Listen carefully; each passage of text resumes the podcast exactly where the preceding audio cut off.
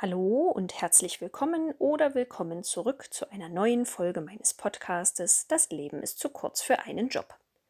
Jeden Montag präsentiere ich eine neue Episode aus meinem turbulenten Leben als Fitnesstrainerin, Dozentin, Ex-Verkäuferin, Sängerin und Hausfrau Schrägstrich Mutti. Sie brauchen mehr Hintergrundinformationen? Dann hören Sie gern mal in Wer bin ich rein. Viel Spaß!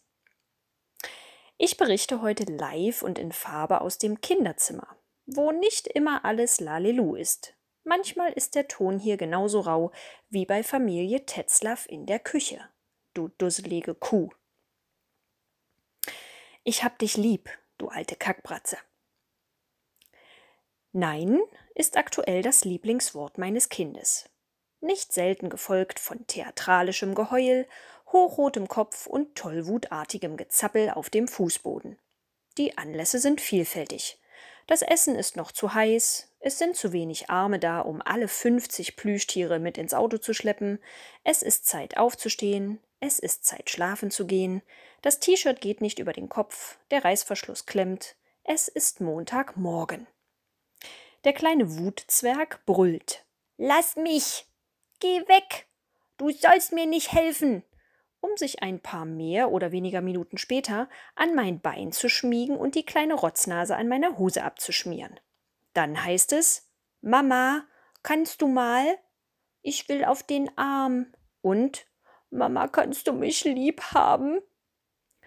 Bei einer Wochenlänge von sieben Tagen mit einer Tagesdauer von durchschnittlich 24 Stunden summieren sich diese emotionalen Achterbahnfahrten irgendwann auf und so werfe ich des Öfteren meine herabhängenden Mundwinkel über die Schultern, damit sich meine trägen Füße nicht darin verheddern, wenn ich mich zu fortgeschrittener Stunde Richtung Couch oder Bett schleppe.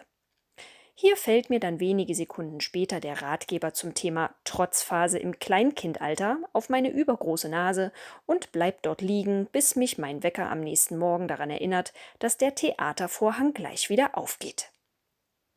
Wer Kinder im Kleinkindalter sein eigen nennt, hat vielleicht auch schon mal heimlich das World Wide Web nach den Schlagworten dissoziative Identitätsstörung oder multiple Persönlichkeitsstörung oder Schizophrenie durchforstet, um sich anschließend damit zu beruhigen, dass es, puh, wahrscheinlicher nur eine typische Entwicklungsphase der Brut ist.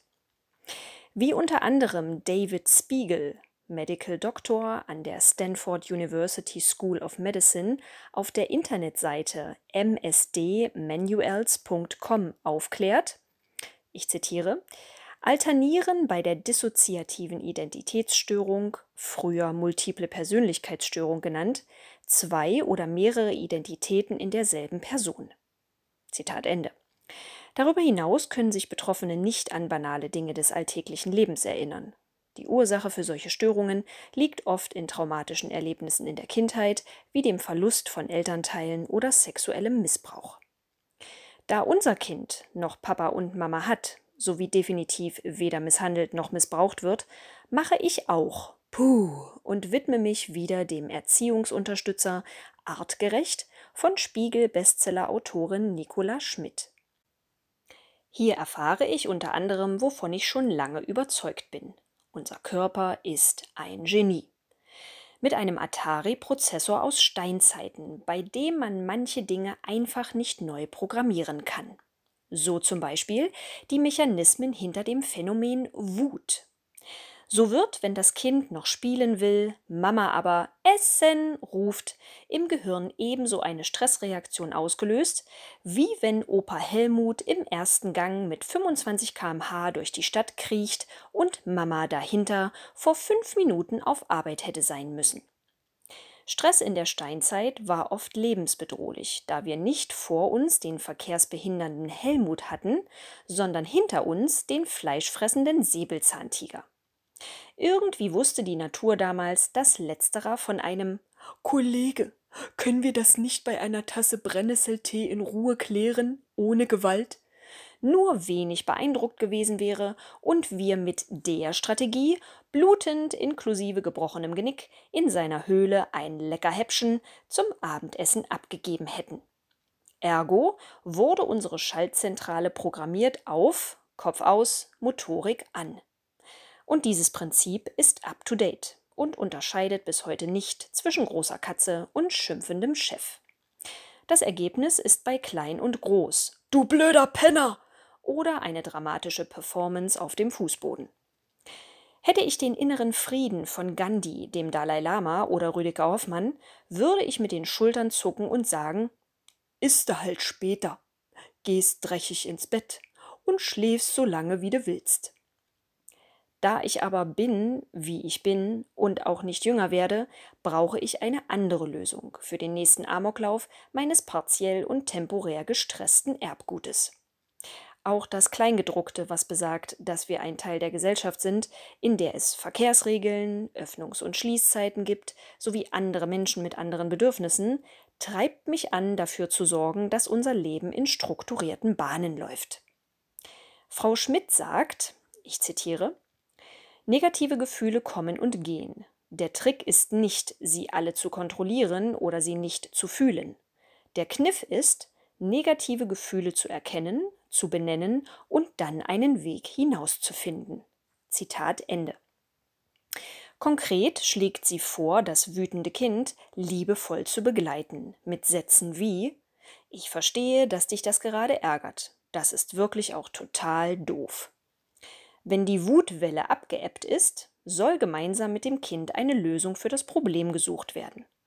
Die Rede ist von Annahme des Kindes, Akzeptanz der Situation und Flexibilität im eigenen Kopf und Herzen. Auch Hüpfen, Raufen, Toben und Lachen soll helfen können, den Stress abzubauen. Alles gut, alles schön, aber was, wenn wir beide wütend sind?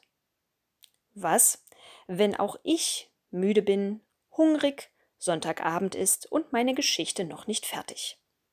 Was, wenn ich einfach nicht mehr kann, weil das Leben einem manchmal mehr abverlangt, als man geben und leisten kann? Was, wenn der Tank leer ist?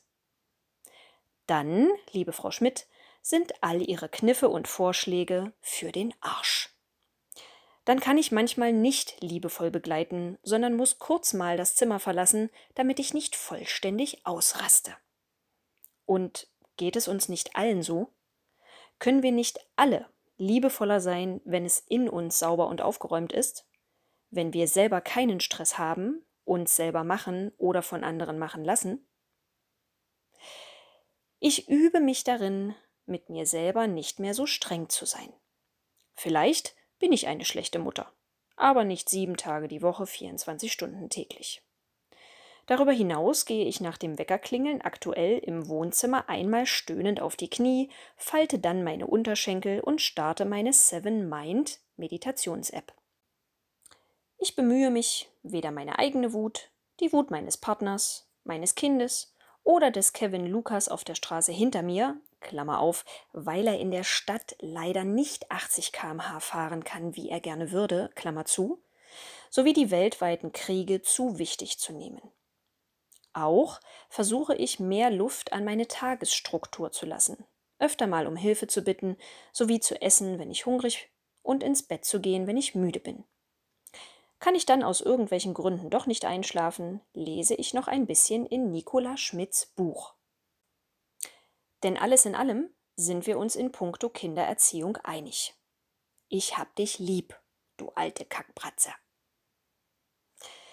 Wenn es mein Zeitmanagement zulässt, hören wir uns kommenden Montag wieder mit einer neuen Geschichte aus den Kategorien Fitnessstudio, Kreuzfahrtschiff, Hörsaal, Bühne, Grabbeltisch, Sandkasten oder Küche.